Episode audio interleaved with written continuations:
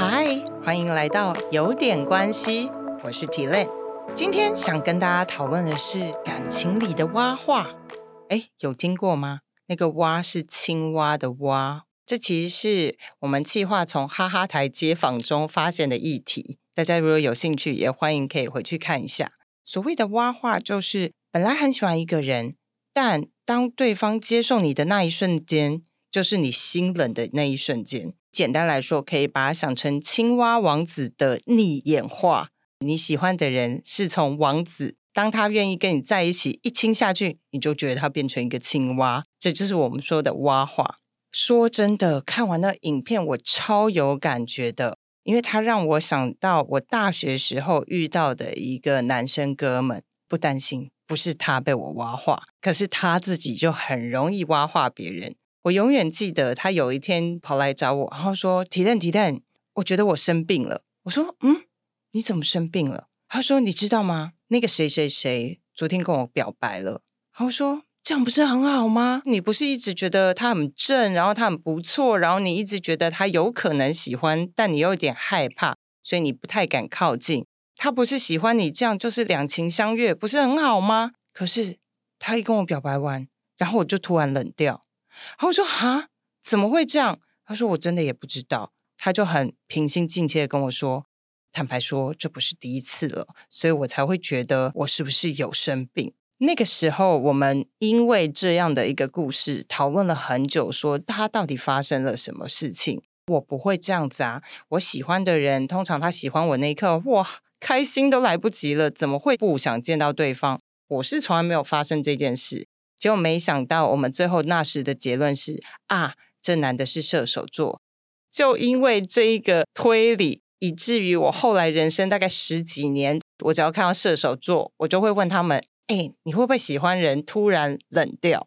当然，有些人就会说有，有些人就说没有，但不重要，因为重要的是，我从此以后就不敢约会任何的射手座。我总害怕，只要我跟他在一起的那一天，他就是心冷，然后不要跟我在一起。直到这一次哈哈台的访问，我们又再去研究了一下蛙化的来源，才发现原来这不是射手座的镜头，我一定要帮射手座平白一下，而是一个很有趣的心理情况。在二零零四年，东京基建学院女子大学教授藤泽重介，他第一个提出所谓蛙化情况。那他对蛙化的定义其实是。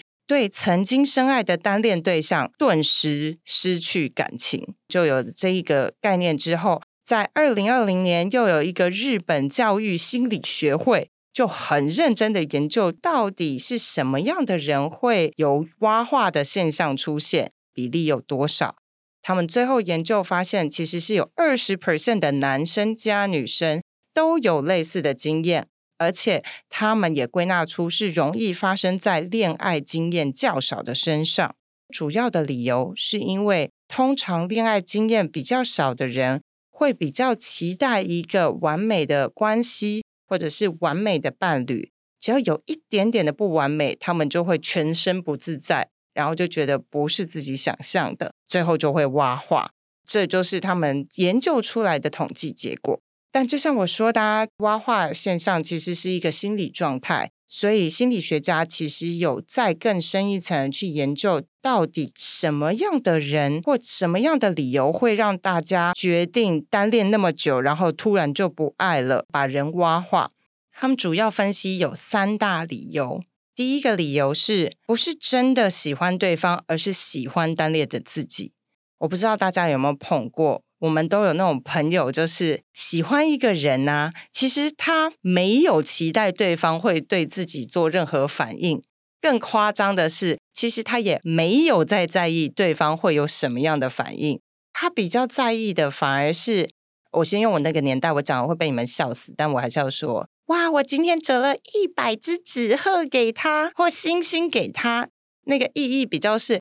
我边折星星，我就边想着我有多喜欢他，他有多可爱，这种感觉好幸福哦。有的时候你反而会担心，当你真的让两个人表白也好啊，就是摊开来讲也好，这一切就没了。所以他们就会觉得啊，我觉得就是默默付出就好。然后还有另外一种更好玩，可能是因为我中学时代是女校，女校更会有那种去补习班，看到某一个男生，呃，他就是我的菜。从此以后，他做什么就啊，他今天看了我一眼，或者是说啊，他今天跟我说了见过啊，他一定知道我是谁啊，那种患得患失。当你这样很兴奋的去注意他的各种小细节，其实很多时候是你建筑对他的好感，而这个好感，老实说，已经是你自己刻画出来的，你自己塑造出来，而不是真的是男生的情境啦。所以很多时候，你已经把他形容的超出他本人的状况，所以当你真的遇到他的时候，你就卡住了。原来他讲话有台湾国语，因为之前只跟我说借过，我不会感觉到他有台湾国语，这就是其中一种挖话的情况。老实说，我觉得有点像崇拜偶像明星。再来第二种，看不上喜欢自己的对方，这种人通常眼光很高，会觉得。嗯，我就是有 taste 的人。譬如说，年收就是要一百万，身高就是要一百七十公分，然后我觉得学历一定要国立大学等等。你在讲这的时候，就觉得你看这人是不是超优秀？是啊，所以你就会觉得。如果我今天找到一个这样的男生，就欣赏这个人，欣赏、欣赏、欣赏。不好意思，我现在都用女生角度讲男生，主要是因为我本人是个女的，所以我想大家比较有感觉。待会儿我还是会讲一些男生的故事。好，我们现在看到一个男生，一百七十公分，收入一百万，然后国立大学，感觉未来工作还很有前景，超棒。等他真的接近你，忽然发现，嗯，其实我应该值得一百五十万的，对不对？其实一百万没什么，以我的水准，应该要是个两百万，身高一百八，然后最好是有国外学历，是人都会浮动，这正常。只是他浮动的理由，不是因为他发现一百万钱不够用而要两百万，或一百七比自己矮，所以要一百八，而是他单纯觉得，原来这是我够得到的，那我就想要找更好的。这种的挖话呢，老实说就是有点可惜啦。觉得自己应该要配更好而去拒绝，而不是真的这个人有什么不好的地方。再来，还有第三种是对方表达强烈爱意，结果自己感觉不安、压力。此时此刻，大家有没有想到任何周围的朋友呢？还记得我刚刚前面说的这个射手座吗？其实他就是一个，当他喜欢女生的时候。他可以用自己的节奏去找女生、去吃饭、去约会。他觉得反正没追到也是人之常情，他反而很舒服。但当女生愿意在一起，他忽然发现，哇，我现在就是要按时间去报道了，然后我就是得去做什么什么了。他突然就觉得，嗯，这一切好像不是自己想象的事情。我们正常人在追人家或跟人家约会。我们期待的是最后两个人在一起，但他刚好相反，他享受是前面自己狂追人，觉得哇，按照自己的节奏去自己想去的地方，得得得。等真的两个人要在一起了，他必须要配合对方，或者是忽然发现对方很爱自己，超过自己的想象，而自己需要付出更多。无论是心里面的这种哦，因为他太爱我，所以我需要多爱他一点，或者是。因为他的加入，我必须配合他的生活或者偏好去做他想做的事情。突然，他都会觉得自己就有点迷失了。这个就是三个他们在挖化过程当中容易会有的理由。不知道大家有没有忽然一直想到周围的朋友？我今天想要特别讲一讲第三个。因为我不知道大家的感觉，但在我的周围，只要有这样的第三种人，很长就会被人觉得这种人是渣男跟渣女。因为就是前面追我追好好的，为什么追一追就不见了？像我们有一个客户，人是住在中部，女生在台北，然后这男的真的很用心，每天跟女生打电话，然后每次讲都至少是个三十分钟起跳，然后每个周末也都是来台北。你觉得这一切很好，对不对？不好意思，当女生接受他一个礼拜，那男生就说：“我觉得我们还是不要在一起好了。”这不是渣男，这是什么？也有另外一个客户是，他觉得两人根本就是灵魂伴侣哦，很多话我不用跟你讲，你都能理解。然后男生也觉得哇，真的很棒。追女生的时候，真的是带她去吃米其林餐厅啊，带她去自己周围朋友的聚会啊，哎，都去朋友的聚会，你总觉得这成了吧？没想到，当女生就是点说，哎，那我们两个是什么？嚯，男生突然可能发现，哎，女生确定是喜欢他，男生就跑去禁语营，就是内关。三天还一个礼拜以后才出来，然后出来就说：“我觉得想了一下，我们先不要继续好了。”就会发现这种人就会被人说渣男渣女。但这个时候我就要回来问大家：到底渣男渣女的定义是什么？我一直觉得啦，渣男渣女的定义应该是：我明明就不喜欢你，但是我又。好像想要利用你，无论你的身体、你的时间、你的钱，anything，就是有意识的想要去用你的东西，但没有真的喜欢你。我觉得那个是渣。但刚刚我们说的那种，其实他在前面的时候是真心很喜欢，这种真能算渣吗？这让我想到我儿子。上个暑假的时候去夏令营第一天，有女生看着他就说：“你这个渣男。”然后我儿子就傻了，他回来跟我说：“妈，我被女生说渣男。”我说：“那你知道渣男是什么？”有啊，渣男就是负心汉啊，就是玩弄女生。我说：“哦，那你很清楚。”那你怎么回他？我觉得他不懂什么是渣男，所以我只是 想用刚刚的小故事跟大家说，刚刚或者是我们接下来要讨论的这种第三种人。其实真的看起来是渣男，但我觉得他们在心里面倒没有我们想象中的这么坏。为什么一直在说心里面？是因为为了这一次的这个挖话的主题，我也去研究了一些国外的研究报告，延伸出来很好玩。在英文的世界里面，这没有所谓的挖话这个词，但有追了很久但突然就不爱的这个情境。那在美国里面，他们其实就研究到很多。他们说这样子突然不爱，其实是跟所谓的关系依附理论有关。科普一下，什么是关系依附理论？通常大家简单来说就是依附理论。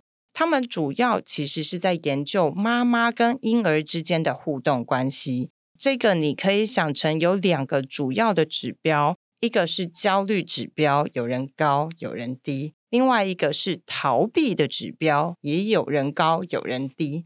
那总共你可以想成就是像我们小时候的那个二元一次方程式，所以就有两条线，然后有四个区域。那最基本的我们就知道，那当然就是所谓的逃避低，然后焦虑也低，这种他们就称为安全圈。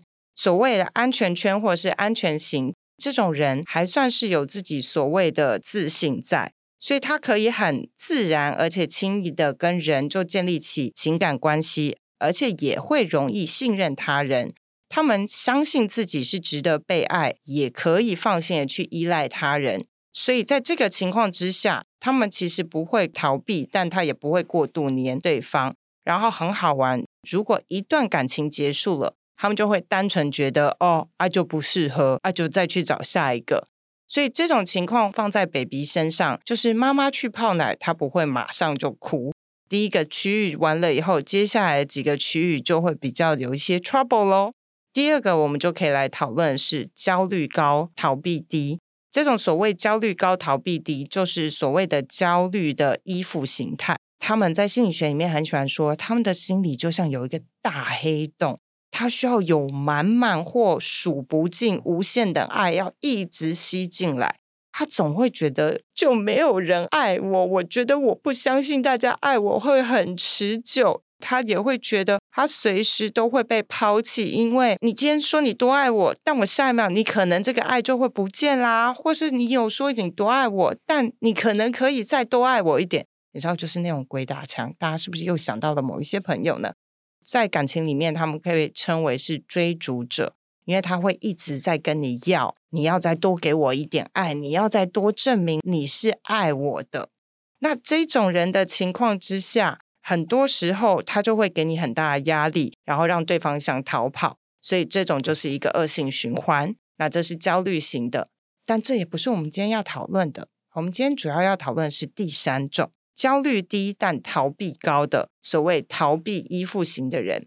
同样的道理，大家可以去想一想。他其实刚好就跟焦虑型的人相反，他其实没有那么担心大家有多爱他，至少他不是那种斤斤计较。我觉得你昨天比较爱我，今天就没有表现这么爱我，不会。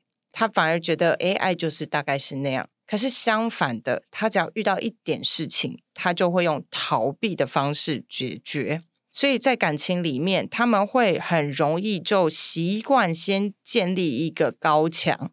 他的高墙一来不让你进来，其实更重要的是，他不想要受伤，他希望的是这个高墙可以保护自己。简单来说，你可以想成：我知道你喜欢我，但可能这个喜欢也有可能会不见。我觉得我还是把自己顾好比较好。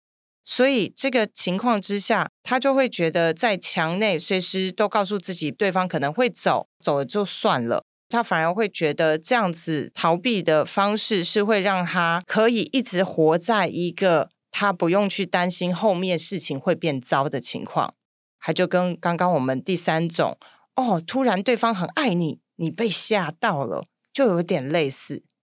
所以在美国的这些研究里面，他们就有发现说，其实很多时候瞬间不爱，比较像是自己想要去逃避一些状况。刚刚的三样其实都可以符合啊！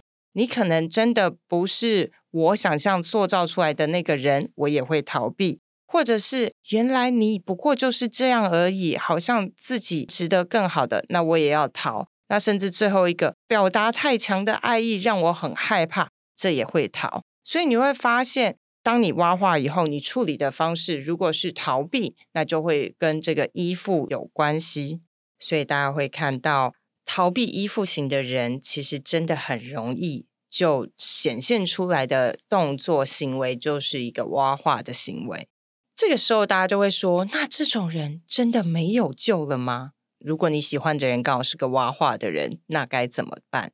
其实是有办法治的哦。这样讲的好像是那种病一样，也不是啦。应该是说有办法让这个人有机会让自己不要这么的焦虑，或者是逃避。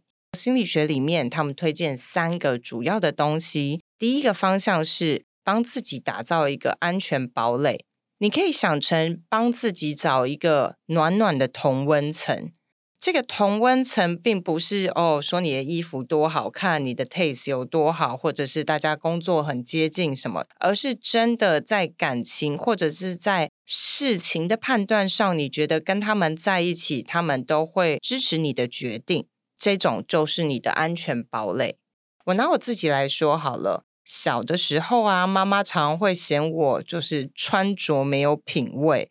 我就是那种会穿个粉红色洋装，然后妈妈说：“那你自己去找一双鞋。”然后我会去选一双黑皮鞋。当然，像 Black Pink 很红啦，但在那个年代，其实这个搭配是很奇怪的。可能比较好的选择会是白色皮鞋，或者是红色皮鞋，或粉红色皮鞋。你就会有被影响到。那这个时候，我就是一个比较容易焦虑的人。当你如果可以回想到小时候是哪些东西容易被人否定，就可以拿这些东西再回去跟你的同温层聊一聊。我是不是穿着品味真的很差？必须说，今天的衣服也是造型师配的，因为我们就是会害怕自己容易在某一些部分做的不好。所以，安全堡垒的意思是找到一个可以理解你为什么会这么做，而且你知道在他面前丢脸或犯错也没有关系，他们还是会一样爱你的人。那在感情里面，如果你在关系里找到很好，他就是你的另外一半。那如果是单身者，也不用担心，你就去找找周围的朋友，通常啦是那种。要么比较久的朋友，或者是说同病相怜，大家曾经度过同样一些辛苦的事情的人，我相信都有机会。然后在他们身上好好的去聊一聊你害怕的事情。以我的情况，我就把我一件一件过去的衣服穿给大家看，让大家去告诉我说，这件其实没有很丑啊，这件我觉得怎么搭还蛮好看哦，这件真的很可怕，你到底在想什么？那在过程当中，当然你还是会被人拒绝，但你就会知道，不是真的觉得说哇，你怎么这么没品味？当你跟这些人多互动一些，你就会慢慢建立你的安全堡垒喽。所以这是第一件事。第二件事是修复依恋的创伤，主要是找到自己真正害怕、担心的事情，然后询问周围的意见。以我的情况啊，就是嫌弃穿搭，所以你就去问大家，我是不是选的衣服真的永远都这么丑？相反的，大家没有这么说，反而会说：“哎，我觉得蛮好看的。”哎，我没想到你很适合这样穿的时候，你就会慢慢的重新修复起你的这个自信。当然，最后很重要的，他们会鼓励的是扮演好现在的社会角色。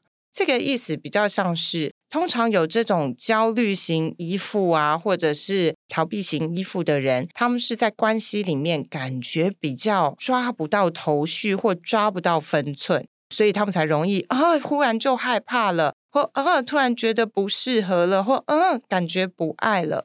当这个时候，我们会鼓励大家是先回家，好好去看看你周围最熟悉的这些人，然后去定义每一个人。这个是我的同事，跟他的关系就是办公室啊，或者是尾牙什么，我们互相帮忙。另外那个是我国中同学，我可以讲比较多我们家里的事情，可能住在附近，你知道我们的居住环境、成长环境比较相仿，又可能是那是我的网红朋友，我在他面前，我喜欢让自己看起来比较靓丽、比较厉害。当你可以花一些时间，好好去定义你跟每一个人的关系是什么，期待跟该做的事情是什么的时候，你就比较不会去期待说，我的网红朋友要超级爱我，我要跟他讲我家里的事情，他好有那种同理心。没有啊，你跟他的关系就不是这样。当你可以把你的这个期望值或期望的范围定义清楚的时候，你就不容易伤心。当你不容易伤心，你就不容易感觉你的关系随时会崩塌。那慢慢的，你就会多加了一些自信、信心在里面。一旦有了信心，你就不容易那么焦虑也好，或逃避也好。最后，如果你有挖话的话，希望刚刚的这些小技巧可以帮助到你。但同一时间啊，我在网络上另外又找到一个超级有趣的统计，想要最后跟大家分享一下。这个网络调查主要是讨论女生如何会挖化男性的最主要三个点。简单来说，就是男生做哪三件事容易让女生瞬间冷掉。第三名是丢脸的言行举止，当然每个女生的想法不太一样。然后第二个是小气、斤斤计较。然后第一名，各位观众，说真的，这个我也有一点容易挖化，就是缺乏穿衣的品味。所以男生啦，记得啦，其实女生就是真的很在意男生穿衣的品味。你即使长得不是特别帅，其实没关系，因为我们也不是长得特别美丽。但拜托拜托，把衣服一定要给我穿好。好哦，希望今天的这个蛙画的研究对大家有带来一些有趣的想法。如果你有任何的想法或问题，欢迎留言在下方，或者是私讯 IG 给我。有点关系，我们就下次见喽，拜拜。